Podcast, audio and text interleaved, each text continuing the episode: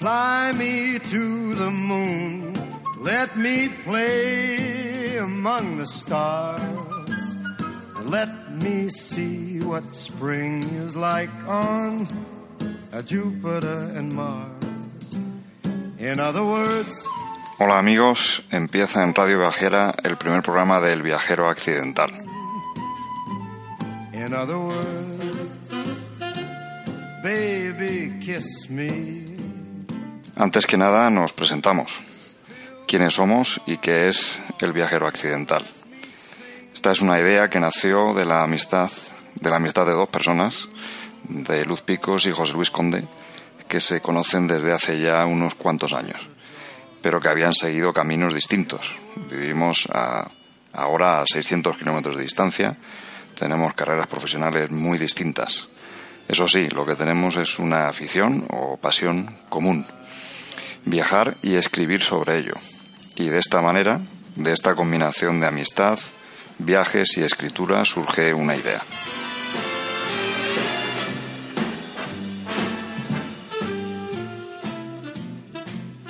La idea es muy simple. Los viajes son para contarnos. Pero para contar lo que sientes. ¿Por qué hiciste el viaje? ¿Qué te trajiste de vuelta? ¿Cuál fue el susto de tu vida? Lo que siempre recordarás de esa aventura. Más allá de cómo ahorrar, qué comer o no comer, el viajero accidental es una aventura. Nuestros modelos son Miguel Strogoff, Marco Polo, auténticos viajeros accidentales.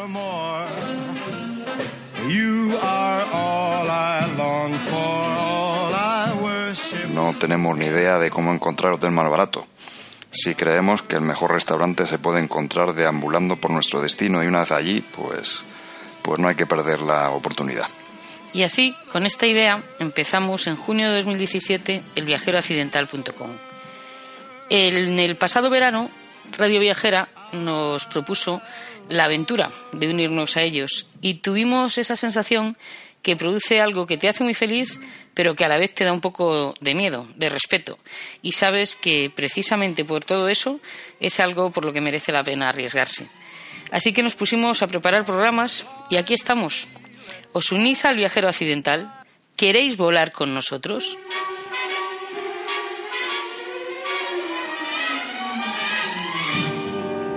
Come fly with me, let's fly, let's fly.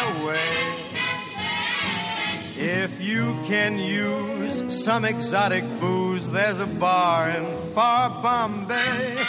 Come fly with me, let's fly, let's fly away. Come fly with me, let's float down to Peru.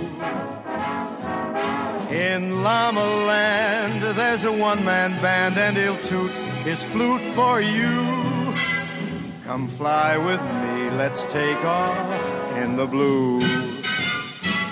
Once I get you up there where the air is rarefied, we'll just slide starry eyed. Once I get you up there, I'll be holding you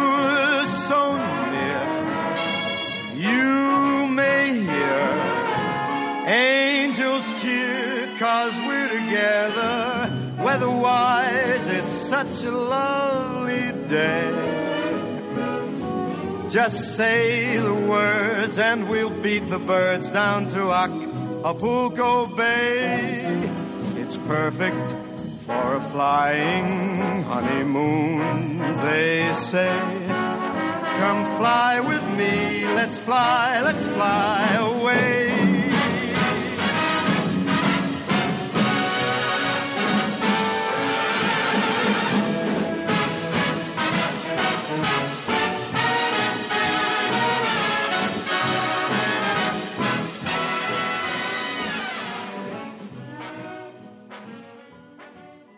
Desde el plano sentimental, creo que ya está explicado lo que es el viajero accidental, pero probablemente más de uno estará preguntándose, muy bien, muy bonito todo lo que nos han dicho, pero de forma más concreta, ¿qué es el viajero accidental? Pues os contaremos que El Viajero Accidental es una revista de viajes y como toda revista tiene secciones. La estructura en secciones viene dada por la idea con la que nace El Viajero Accidental. Este proyecto nace como un lugar para compartir experiencias viajeras y pasarlo bien escribiendo. Y a partir de ahí podemos ir desglosando la estructura de nuestra revista. Hay una sección que es un clásico en cualquier blog de viajes que visitéis, muy obvia, que lleva por nombre Viajes y que se desglosa en continentes y países. ¿Por qué tenemos una sección que se llama Viajes? Porque en el viajero accidental disfrutamos al contar nuestros viajes. Y quiero hacer una aclaración. Al hablar en plural no hablamos solo de José Luis Conde y Luz Picos, sino que hablamos también de un plantel de viajeros accidentales que se han ido uniendo a nosotros y de los que os iremos hablando a través de nuestros programas, porque además estamos muy orgullosos de ellos. Creo que estamos conformando un equipo muy bueno, muy compenetrado y en el que trabajamos muy a gusto. En concreto, algunos de ellos nos contarán su viaje en primera persona, porque es la primera persona la que nos interesa en el viajero accidental. Y sigamos explicando secciones. Tenemos una denominada colecciones, de la que estamos muy contentos. Se divide en varias categorías. ¿Y por qué se llama colecciones? ¿Por qué creamos esta sección? En este caso ha ido surgiendo según lo que el viajero accidental decía, decidía contar por boca de su equipo. Para que nos entendamos. Por ejemplo, de pueblo en pueblo. Surge porque el viajero accidental disfruta al hablar de su pueblo, de su comarca o de su ciudad. Y está claro que a sus seguidores les gusta, porque a día de hoy los artículos Bouzas, la Villa Marinera o Lo que Burgos esconde, Las Merindades, ambos de Carmen del Río, son de los artículos más leídos de nuestra revista. De jardín en jardín se nos ocurre porque dos viajeros accidentales, María Garrido y Anso Otero, todos los años eligen algún destino que incluya una visita a un festival floral o a algún recinto botánico. Esto también tiene su explicación. Anso Otero es paisajista profesional y no deja de empaparse de conocimientos para las instalaciones florales de sus clientes.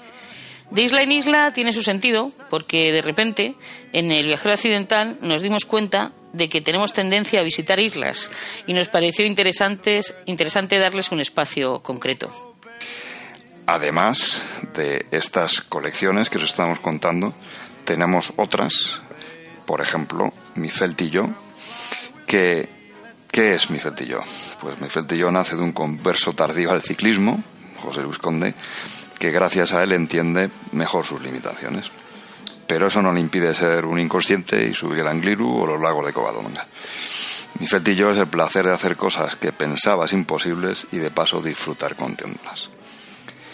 Y bueno, si bien es cierto que no queremos aburriros enumerando todas las categorías, porque desde luego será más interesante irlas descubriendo según hablamos de algún lugar o de algún viaje, no podemos dejar de mencionar algunas más como las corresponsalías. A través de estas, personas que están fuera de España, eh, los viajeros accidentales, pues Cecilia Pupo desde La Plata, en Argentina, Marisa Conde desde Edimburgo, nos cuentan sus experiencias. Ya os adelantamos que en breve se engrosará el número de corresponsales. La categoría de tradiciones y fiestas, porque al viajero accidental le gusta conocer las tradiciones y las fiestas de los lugares que visita, es otra a la que le damos bastante relevancia.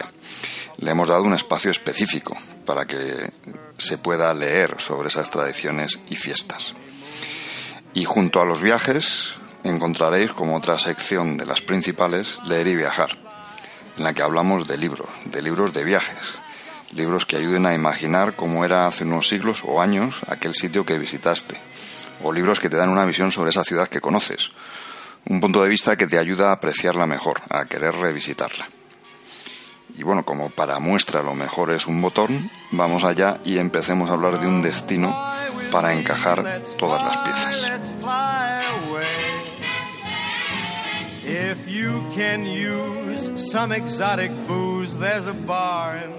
Hoy os vamos a hablar sobre Córdoba.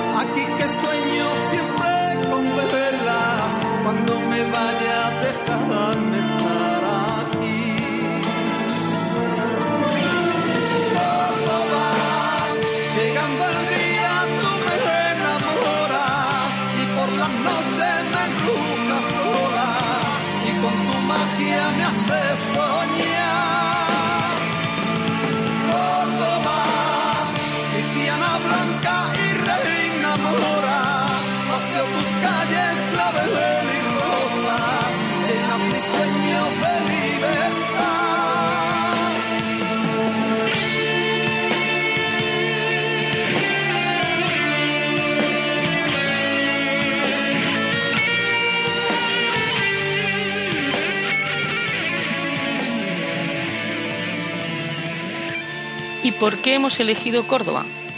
Dice Medina Zara en su tema Córdoba, que acabamos de escuchar, que aquel que viene nunca se va. Y al corazón del viajero occidental le ha sucedido un poco eso.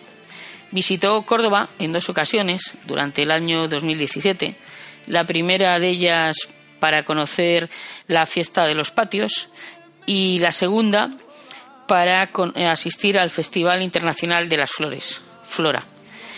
Es la única ciudad de España con tres inscripciones en la lista de patrimonios de la humanidad de la UNESCO. Dos patrimonios materiales, su casco histórico y la mezquita, y uno inmaterial, desde 2012, la fiesta de los patios. Pero por si esto no fuera suficiente, opta a una cuarta denominación. En enero de 2017, en París, el Estado español presentó la ciudad califal de Medina Zahara al Centro de Patrimonio Mundial de la UNESCO, que en la segunda mitad de este año 2018 comunicará su decisión definitiva sobre su declaración como Patrimonio Mundial. Por todo ello, el viajero occidental cree que sobran los motivos para dedicarle un programa a Córdoba. Muy pocas ciudades pueden presumir de tanto patrimonio como Córdoba. Empecemos paseando por su conjunto histórico, donde te percatas de que existen dos zonas claramente diferenciadas. Una hacia el oeste, formada por la muralla romana y la medina musulmana, con sus calles intrincadas, que son una delicia para pasear. El barrio de San Basilio, con sus calles de perfecto trazado en cuadrícula, y el Alcázar de los Reyes Católicos. Y otra hacia el este, constituida por la Serquía, los arrabales con origen en la época romana, pero desarrollados de verdad en el siglo IX, durante el Emirato de Córdoba, y que gracias a una muralla eh, no sufrió los saqueos bereberes del siglo XI. Los restos de esta muralla eh, se han encontrado junto a la antigua puerta de Baeza y en la avenida de las Ollerías. El conjunto histórico de Córdoba nos permite hacer un tour por distintas épocas y culturas que ha dejado su impronta a lo largo de los siglos. El puente romano que une ambas orillas del Guadalquivir formaba parte de la Vía Augusta, la que fue calzada romana más larga de la Hispania y que con sus 1.500 kilómetros bordeando el Mediterráneo cruzaba desde los Pirineos hasta Cádiz. Hoy día es testigo mudo de la riada de turistas que desembarcan a diario de sus autocares en la zona del Arco de Triunfo, donde se encuentra la oficina de turismo. Con su cámara fotográfica, su gorrito, dispuestos a inundar las callejuelas que rodean la, la mezquita. Todo esto nos lo relata de forma muy amena en elviajeroaccidental.com Carmen del del Río, en sus artículos Córdoba, la ciudad que conquista. De época romana también al viajero accidental le llaman la atención especialmente los restos del templo romano, integrados en el edificio del Museo Arqueológico que conviven con el moderno edificio del ayuntamiento y se puede contemplar este contraste desde las terrazas de los bares que se disponen ante ellos. Y es que Córdoba combina perfectamente pasado y presente. El icono de esta ciudad, como todos sabemos, es de la época musulmana, la mezquita, en la que te percatas de los procesos constructivos de los que fue objeto en cada etapa. Una vez que atraviesas el patio de los naranjos, te maravilla el bosque de columnas del interior. Una sensación que al viajero occidental le encantó. Y es que gracias a sus dimensiones, a pesar de la influencia de público, la visita resulta muy, muy agradable impacta ver cómo a los cristianos, con el permiso del emperador, se les permitió construir la catedral dentro de la mezquita. Da la sensación de que cada gobernante quería dejar su sello para la historia, y en realidad es que así fue. La mezquita es el monumento musulmán mejor conservado de Occidente. En Córdoba hay que perderse por las calles que rodean la mezquita. No podéis dejar de ver la calle del Pañuelo o la callejuela de las Flores. De Córdoba gusta mucho la convivencia respetuosa que hubo entre culturas. La sinagoga, construida en el siglo XIV en estilo mudéjar dentro del barrio de la Judería, es un claro ejemplo de ello. De todos estos rincones y muchos más, os hablamos en nuestros artículos sobre la ciudad. Los podéis encontrar todos visitando elviajeroaccidental.com.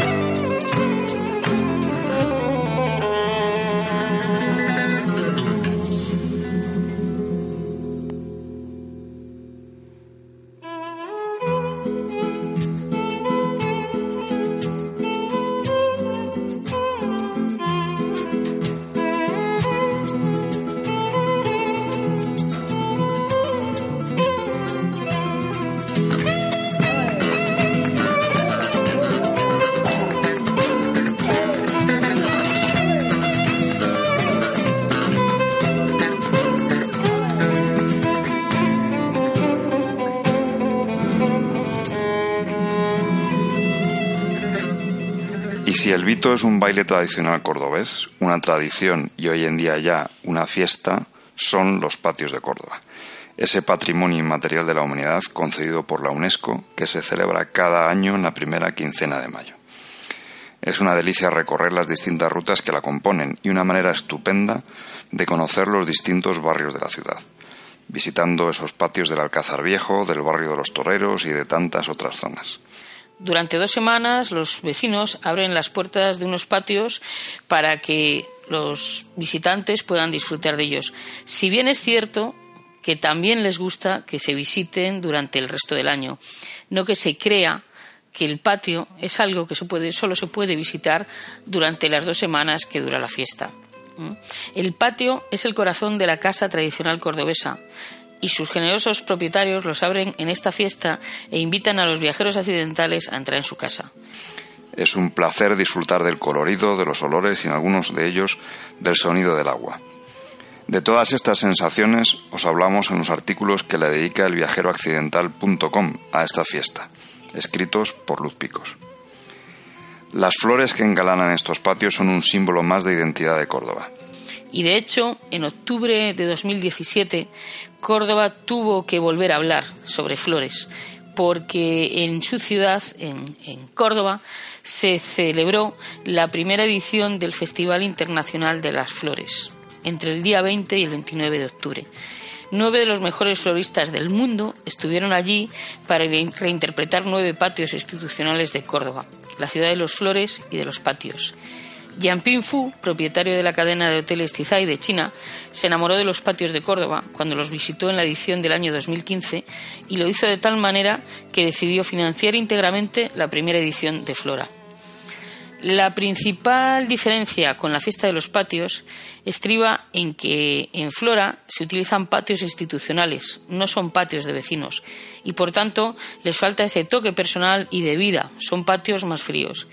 Estos nueve artistas reinterpretaron nueve patios de la corporación local desde un punto de vista totalmente distinto al de los cordobeses, que cuidan durante todo el año su patio. Lo hicieron en unos contextos y con unos factores culturales totalmente diferentes, dándonos una visión inédita de este patrimonio que son los patios.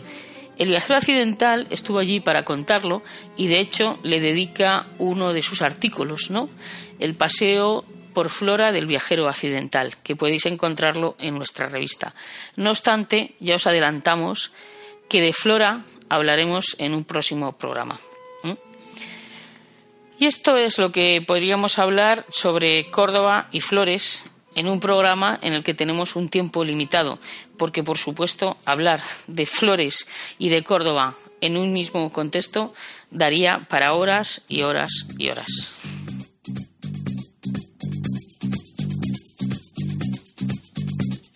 Love is in the air. Everywhere I look around. Love is in the air. Every sight and every sound. And I don't know if I'm being foolish. Don't know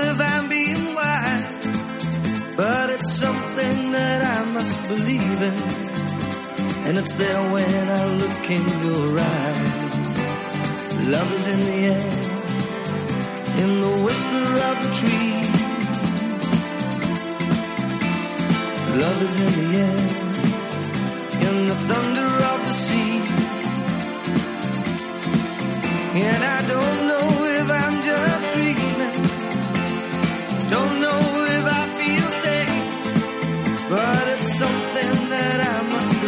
in. And it's there when you call out my name.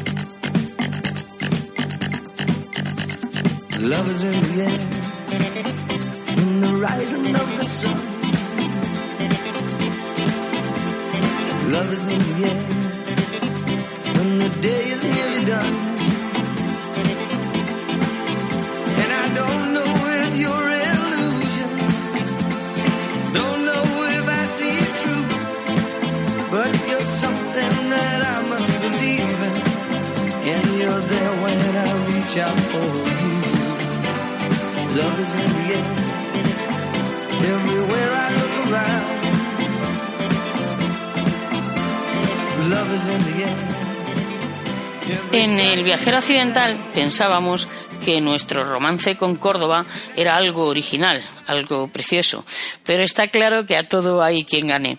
Cuando empezamos a interesarnos por esta ciudad que nos había cautivado, nos encontramos una página de Facebook a la que empezamos a seguir porque nos gustó mucho. Una página con mucho movimiento y que lleva por nombre Soy Cordobés Cordobesa. Una página de Facebook a la que le tenemos un cariño muy especial, porque hemos congeniado muy bien con sus administradores y porque apoyan al viajero occidental con todo aquello que publica sobre Córdoba. Así que cuando nos embarcamos en esta aventura de la radio, de Radio Viajera, decidimos ponernos en contacto con ellos y su historia nos encantó. Resulta que Rafael Gómez y Luna Heredia se conocieron en un grupo de Facebook. Luna Heredia nació en Doñarrama, una población cercana a Belmet, pero se fue a vivir a Madrid desde pequeña. Así que un buen día decidió ir a conocer Córdoba y pidió consejos a, su- a sus amigos de Facebook. Rafael se ofreció de Cicerone y el puente de Todos los Santos de 2013 cambió sus vidas porque surgió el amor entre ellos y porque se enamoraron de Córdoba, como le sucedió al viajero occidental. Decidieron dedicarle una página de Facebook y a día de hoy rondan los 45.000 seguidores. Es un verdadero escaparate de la ciudad de Córdoba, donde además muestran sus fiestas y tradiciones. Y hoy están con nosotros en El Viajero Occidental en Radio Viajera. Muy buenas, ¿cómo, cómo estáis? Hola, hola a todos. Soy Luna, administradora de esta página y encantado de estar con vosotros. Hola, yo soy Rafael y ayudo aquí a mi compañera a llevar la página sobre Córdoba. Muy bien, muy bien, encantados de que, de que estéis con nosotros.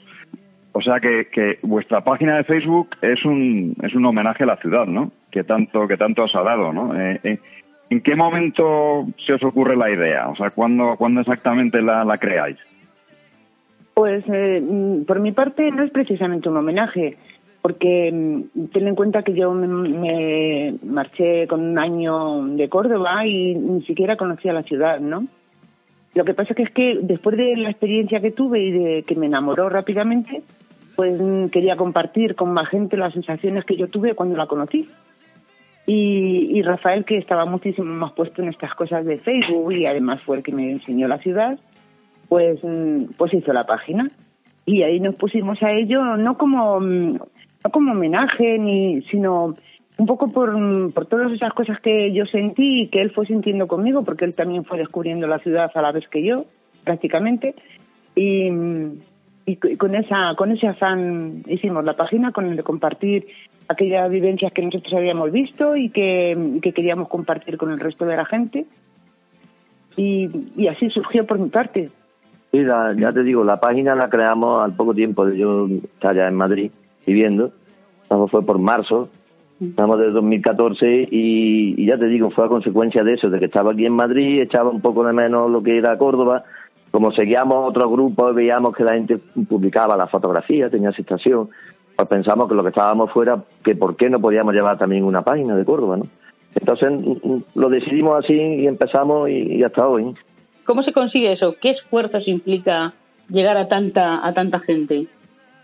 pues teniendo en cuenta en cuenta que no vivimos allí implica bastantes esfuerzos Claro. porque lo nuestro es ti- tener que mm, pues que visitarla a menudo, procurando estar en todas las estaciones del año, porque poner una fotografía de pleno verano en invierno parece que como que no pega, ¿no?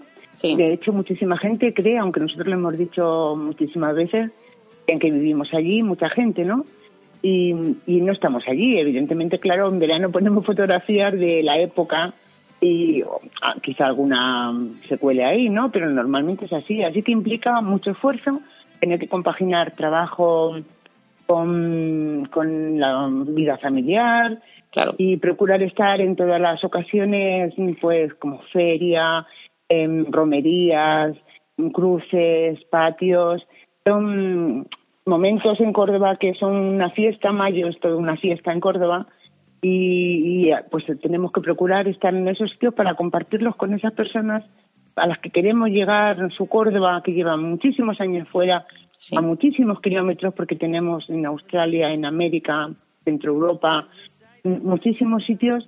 Entonces, pues implica todo eso, o sea, implica que tenemos que pernoctar allí, em, gastos, de viajes muy, a veces, por ejemplo, en mayo, muy seguidos, para poder ver todas esas cosas que se hacen en mayo. Eh, nosotros pagamos en todos los sitios religiosamente, en todos los sitios donde allí los cordobeses tienen que pagar, pues allí pagamos nosotros, ¿no? Y, y, pues que vamos al Alcázar, pues mm, sabemos que allí tenemos que pagar. Y si vamos tres veces, tres veces que hacemos lo mismo, no, no, no tenemos ningún privilegio. Luego, ya te digo, para conseguir llegar a, a- tanta gente, pues tienes que estar todo el día ¿no? en activo, la página no la puedes dejar abandonar. Tienes que estar pues intentando llegar y darle y darle lo que quieren realmente, ¿no? Porque muchas veces la página es ingrata, ¿no? Te preocupas de, de darle mucha información y esa y esas fotos que pones con esa información pasan desapercibidas, ¿no? Ves que tiene muy pocos me gusta, muy pocos comentarios. Y hay otras que son simplemente cualquier detalle, ¿no? un plato de salmorejo o, o una telera y, y, y te sube la- la- los comentarios y, y te suben los me gusta un montón, ¿no? La página siempre tiene que estar activa, siempre tiene que estar activa y dándole lo que ellos quieren, ¿sabes? Porque si no, al final no lo consigues. Y los conseguidores, y los, los seguidores van entrando de eso por el boca a boca, ¿sabes? No dejamos de publicar ni un solo día, quiero decir, ni en nuestras vacaciones dejamos de publicar ni un solo día, sean navidades, sean vacaciones de verano, ni un solo día la página mm, la dejamos ahí parada. Es un buen consejo a seguir por los que estamos empezando, desde luego. Pues, hombre, si quieres algo, yo. Eh, es que hay gente que se levanta y, y lo primero que hace es coger su móvil y abrir la página. Y no- muchos nos dicen, ¡ay, qué alegría! Con esta fotografía ya me, ya me habéis alegrado el día. Pues esas son las satisfacciones que nosotros tenemos con, con la página. Esa es la, esa es la ilusión especial, Luna, que, que os da la página. Sí, esa es la ilusión especial que nos da la página a seguir. Fíjate que cuando fueron los patios yo nunca los había visitado, ni en ni en mes de mayo había visitado los que abren durante el resto del año. Pero para poder ver nosotros los patios, imagina, había 47 patios a concurso y nos los hicimos todos en un día. No teníamos Desde tiempo por la para otra mañana cosa, claro. temprano hasta que hasta que al último que ya estaban a punto de cerrar. Fueron 47 patios pateados durante un día, fotografiados de cabo a rabo de un, de un día. Mm, O sea, requiere un esfuerzo, ¿sabes? Sí, sí. Damos fe, damos fe porque hemos estado en la fiesta de los patios el año pasado y en una tarde hicimos una ruta, una de ellas, y la verdad que, que tienes que ir rápido y tienes que ir. O sea que para visitar todos en un día hicisteis un verdadero maratón que, que, que merece. Un vamos, maratón, fue un maratón. aplauso. La noche estábamos, estábamos muy cansados, pero Sí. no disponíamos de más tiempo. Claro. Lo cual queríamos hacer eso porque luego los patios es de lo que más gusta a la gente y, y es un espectáculo, mm, es un espectáculo, los patios son un espectáculo. Entonces, pues luego durante todo el año siempre te lo agradecen. En la época que sea ponerles patios, siempre te lo agradecen. De hecho, ahora que hemos, pues mm, que vamos conociendo a Patio Juan Rufo, a, mm, el patio de José Antonio, Sí. bueno, pues ahora, claro, al conocernos, ¿no? Mm, Vamos allá a nuestros álbumes de fotografías. Tenemos montones de fotografías, ¿no? Incluso que los hemos cogido a ellos, pues allí en su patio sentados, por si alguien les dice algo, ¿no? En fin, una verdadera maratón, ¿no? Y, y bueno, sí que sí que resulta un esfuerzo. Sí, los patios Luna. es algo digno de ver, ¿no? Que, que, que merece que todo el mundo lo Los visite alguna patios- vez en la vida. Sí. A ver, mayo es Córdoba y Córdoba es mayo. Sí. Mayo, desde antes de que empiece mayo, es una fiesta. Es una fiesta, empieza con las catas de Las vino. cruces, las cruces de mayo. las sí. romerías que son preciosas, eh, los patios, luego por último como Ya la feria, ya remata con la feria, que eso ya. Es el culmen, ¿no?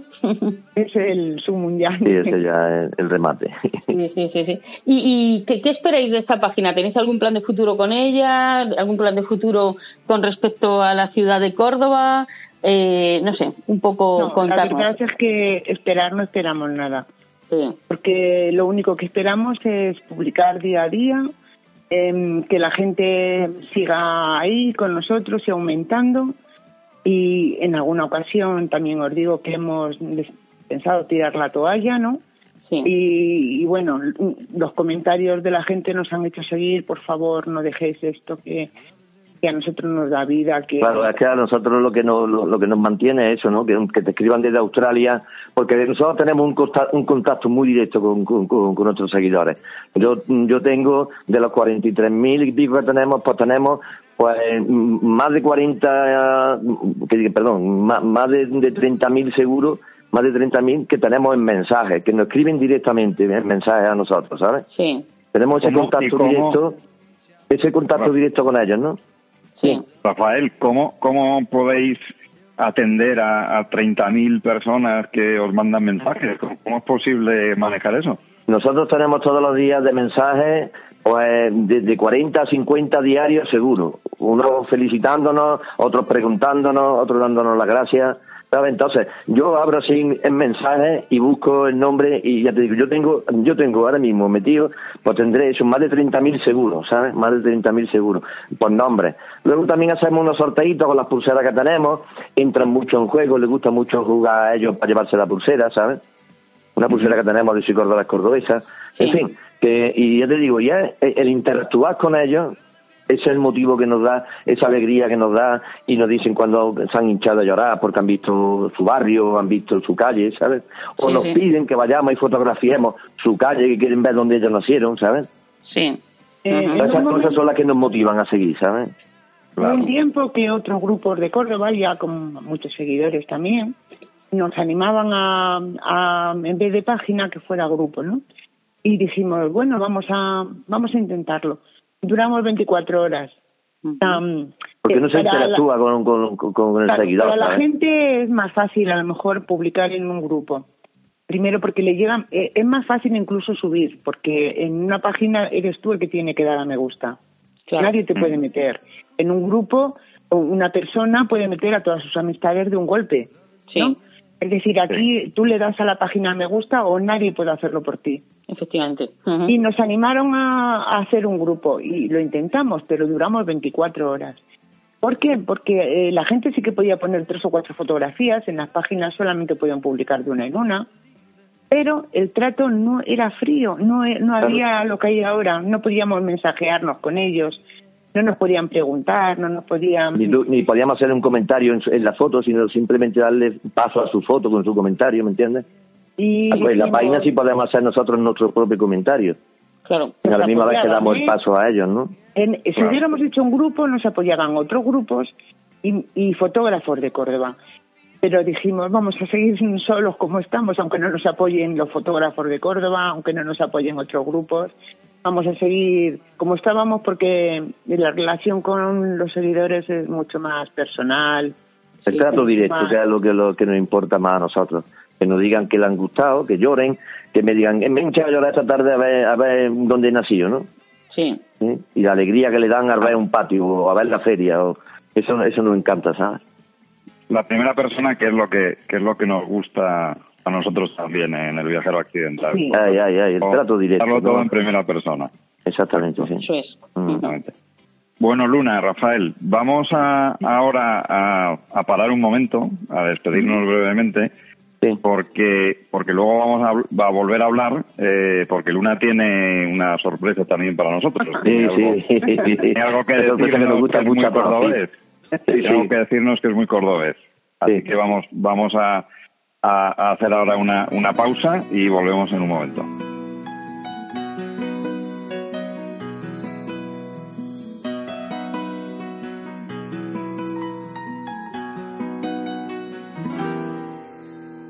Háblame rosa de mayo de tu ventana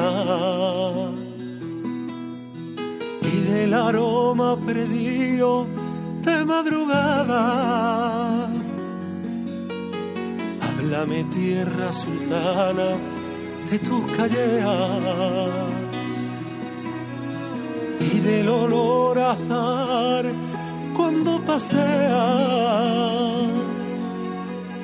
Qué bonita que mi tierra, cuánta alegría.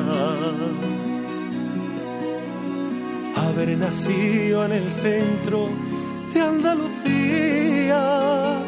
Es Córdoba, tierra judía, de toreros y pintores, donde cada primavera nacen toditas las flores, donde la mujer más bella se asoma por los barcones, el sueño de un poeta, la letra de mis canciones.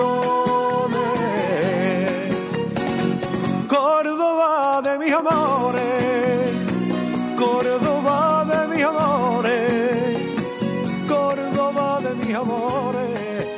En nuestra visita a Córdoba no debemos olvidarnos de visitar Medina Azahara, cuya traducción es la ciudad resplandeciente. Madinat al-Zahra está situada a unos 8 kilómetros de Córdoba, a los pies de Sierra Morena. Es el capricho de un hombre, Abderramán III, que se autoproclamó califa. La ciudad califal tuvo una vida muy breve, permaneciendo en el olvido hasta el siglo pasado. Durante años fue popularmente conocida como Córdoba la Vieja y se creía que el origen de las ruinas era romano. La ciudad brillante, la Medina al-Zara, que construyó el califa, tuvo una vida corta, pero ha resurgido. Al final, Abderramán III ha conseguido que su propósito de dejar a la posteridad una ciudad memorable se haya hecho realidad. Estuvo enterrada en el olvido, pero ya no lo está. Podéis leer en elviajeroaccidental.com una recreación muy completa de la visita a estas ruinas en el artículo Medina Azahara, la ciudad perdida, escrito por Carmen del Río. Como os hemos contado al principio del programa, opta este año nuevamente a su inclusión en la lista de patrimonios de la humanidad de la UNESCO y el viajero accidental le desea la mejor de las suertes en este objetivo.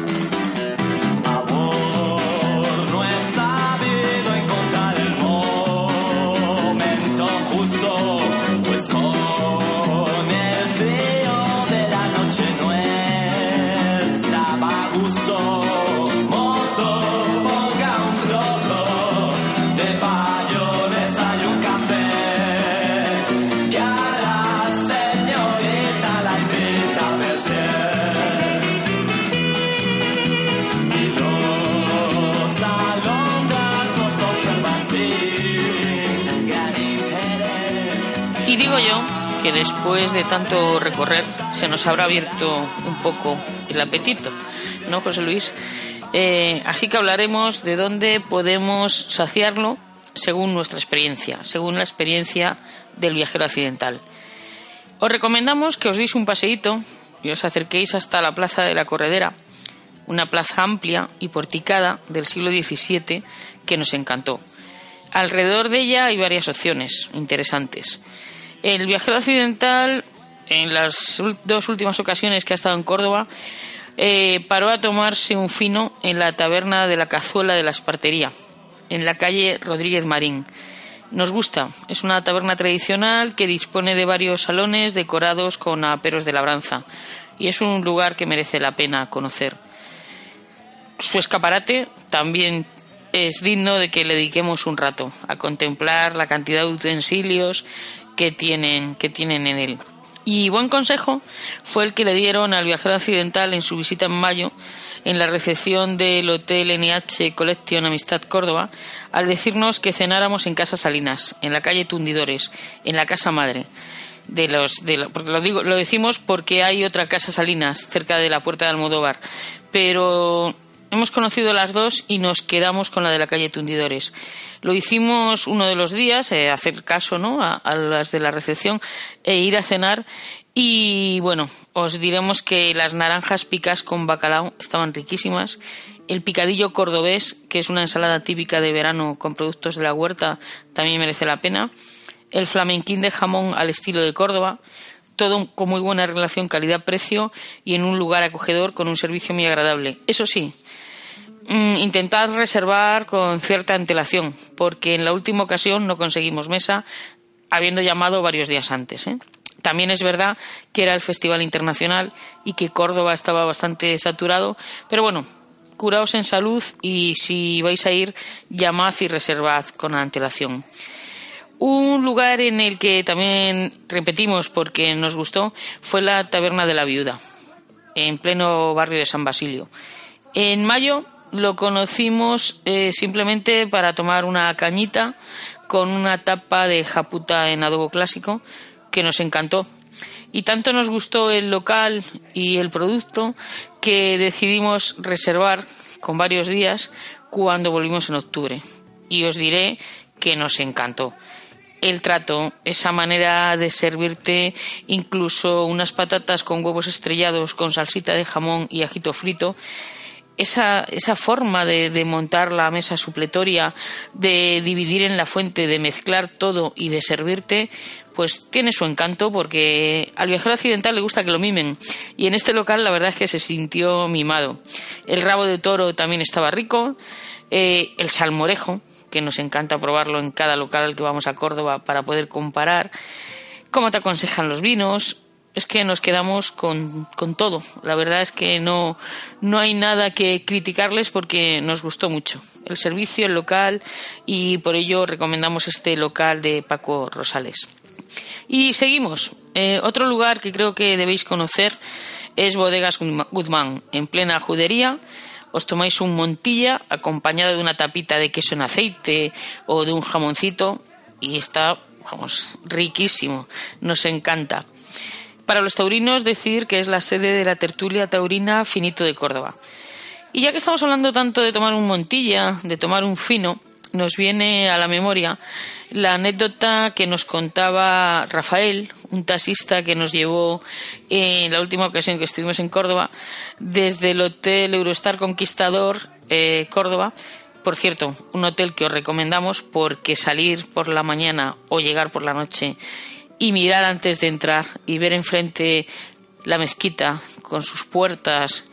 Bueno, no sé, es, es difícil transmitir esa sensación de estar tan metido en Córdoba, eh, tan al lado de la mezquita y, y de palpar eh, la cantidad de, de, cultura, de riqueza que tiene, que tiene la ciudad. Es, es, es difícil, ¿no? ¿no? No se encuentran las palabras. Pero bueno, a lo que íbamos. Eh, Rafael nos llevó desde el hotel a la estación de tren y nos pusimos a hablar pues de la feria de los patios, de las costumbres que tenían los cordobeses entre visita y visita y hablando de finos y demás, nos dijo que claro, que lo que hacen los lugareños cuando visitan los patios y a lo mejor entre cada vez que visitan dos, pues se toman algo, hacen una paradita en una estación, ¿no?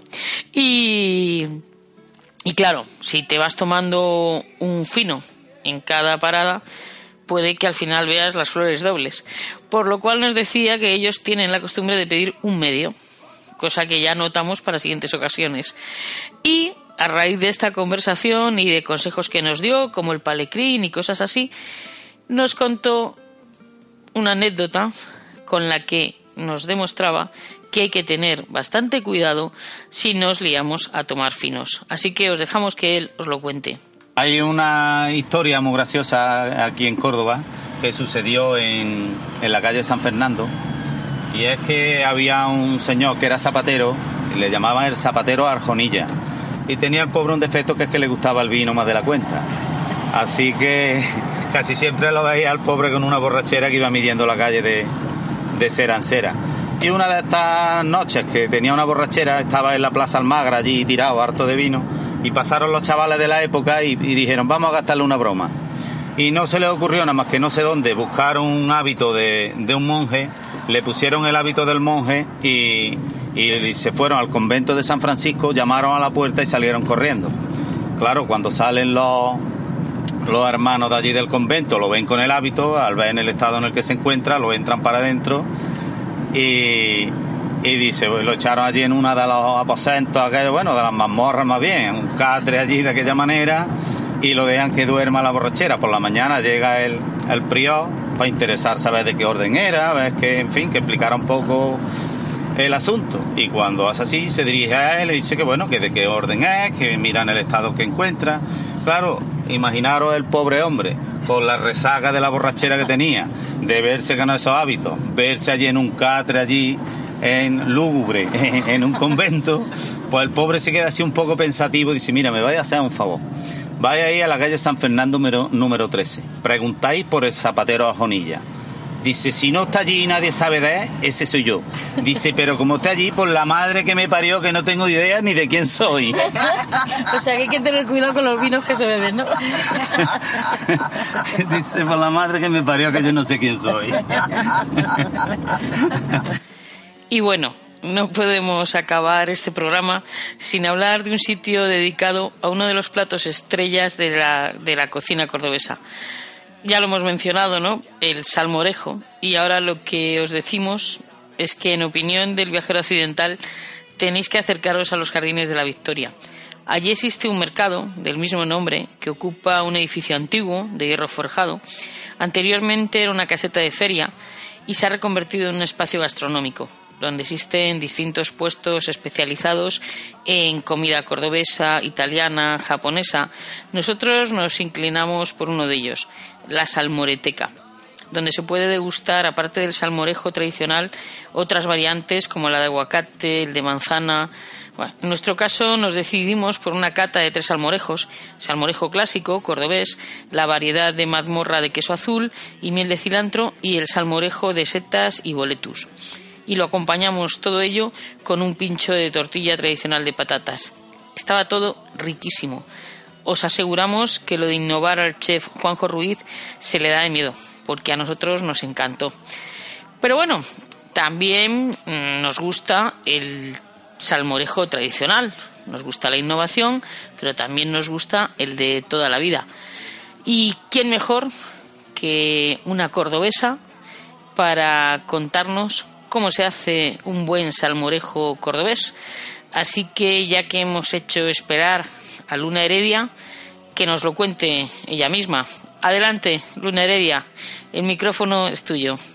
Bueno, deciros que la receta es súper sencilla, no tiene ningún problema, cualquier persona que no sepa cocinar la puede hacer perfectamente y el resultado es espectacular. Es, un, es sano, es un plato sano, es sencillísimo y refrescante y no sé, tiene muchas cualidades, pero súper sencillo. O sea que os voy a empezar diciendo los ingredientes. En Córdoba hay incluso una calle con el nombre del salmorejo cordobés y la receta. Voy a dar la receta de, bueno, pues eh, justamente la receta que hay allí puesta en la calle, porque luego cada persona hará más cantidad o menos cantidad, eso ya.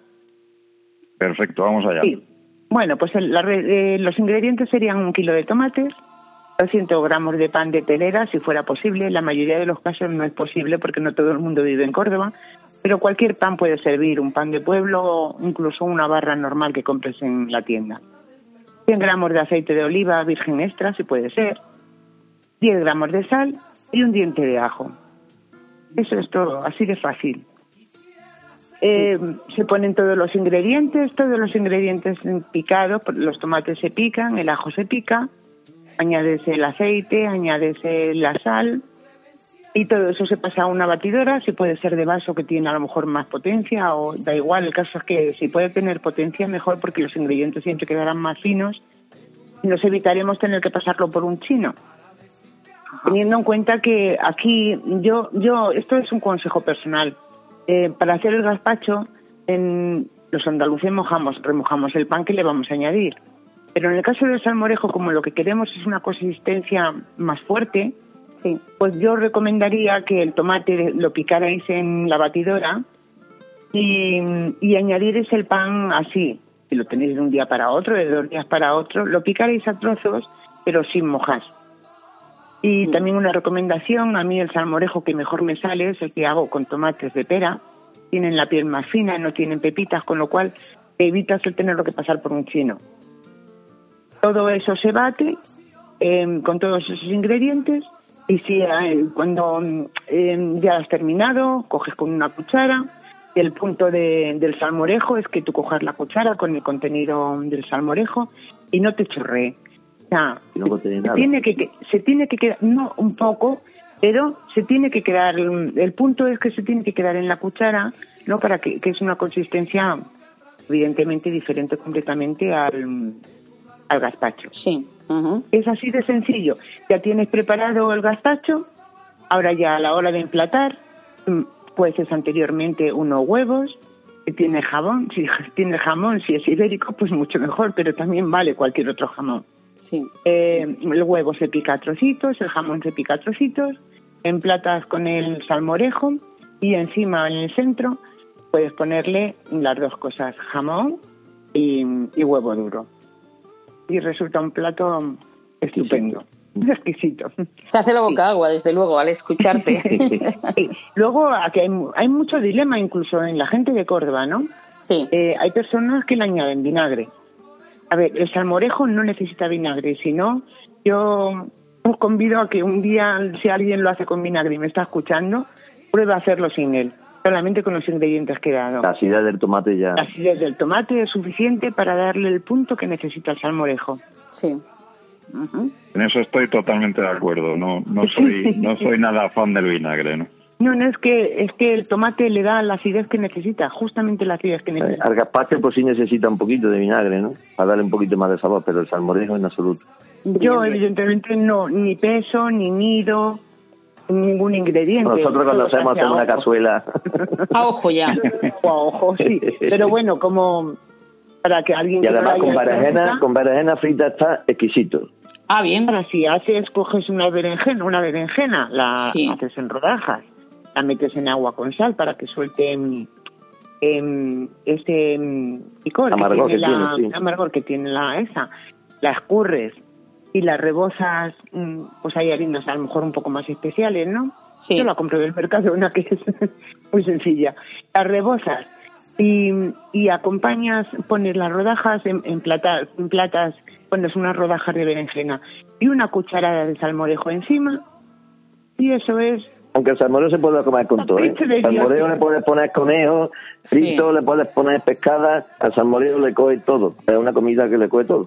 Pues tomamos nota de esa todo. sugerencia de, de la berenjena con el salmorejo porque suena Pues muy bien, la verdad. sencillo y está muy bueno. Nosotros lo, la verdad es que yo no lo había comido nunca, pero en un restaurante en Córdoba lo probamos y estaba muy rico. Perfecto. Pues tomamos nota de Tomamos ello. nota, tomamos nota de todo, eh, porque estamos ya impacientes para, para hacer la receta y, y sobre todo y sobre todo comerlo, que es la Claro. cuestión, porque realmente suena fenomenal. Sí. Eh. Luna, Rafael, eh, nos, nos vamos a despedir. Eh, os agradecemos eh, de corazón que hayáis compartido con nosotros vuestra historia, vuestra pasión por Córdoba. Eh, muchas gracias por vuestro tiempo, gracias de parte del Viajero Accidental y de, y de Radio Viajera. Muchas gracias a vosotros por, por la atención que hemos recibido y, y de aquí, aquí nos tenéis. Estaremos en Encantados con contacto. vosotros. Sí, y seguiremos leyendo vuestros viajes accidentales. Genial. Muchas gracias. Ya a ver si cogemos nosotros alguno de los nuestros y os lo mandamos para que lo publiquéis. Efectivamente, en eso estamos. Exacto. Cuando queráis. Aquí estamos. Venga, un abrazo y un beso. Muy Un abrazo. Gracias. Un abrazo, gracias.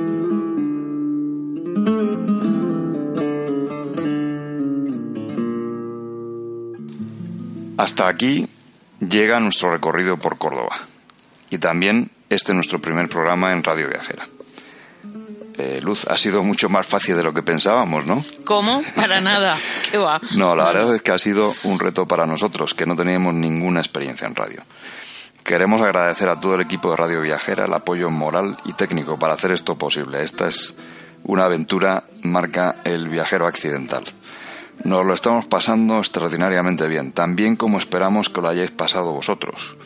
Podéis encontrar nuestros programas en la web de Radio Viajera, www.radioviajera.com, en nuestra página del viajero accidental, 48 horas después de la emisión, y por supuesto estarán disponibles en plataformas como iTunes e iVoox. Este es solo nuestro primer programa. Estamos seguros que vais a convertiros en viajeros accidentales, que vais a volar con nosotros regularmente. Hasta el siguiente programa. Córdoba, cuánto te quiero.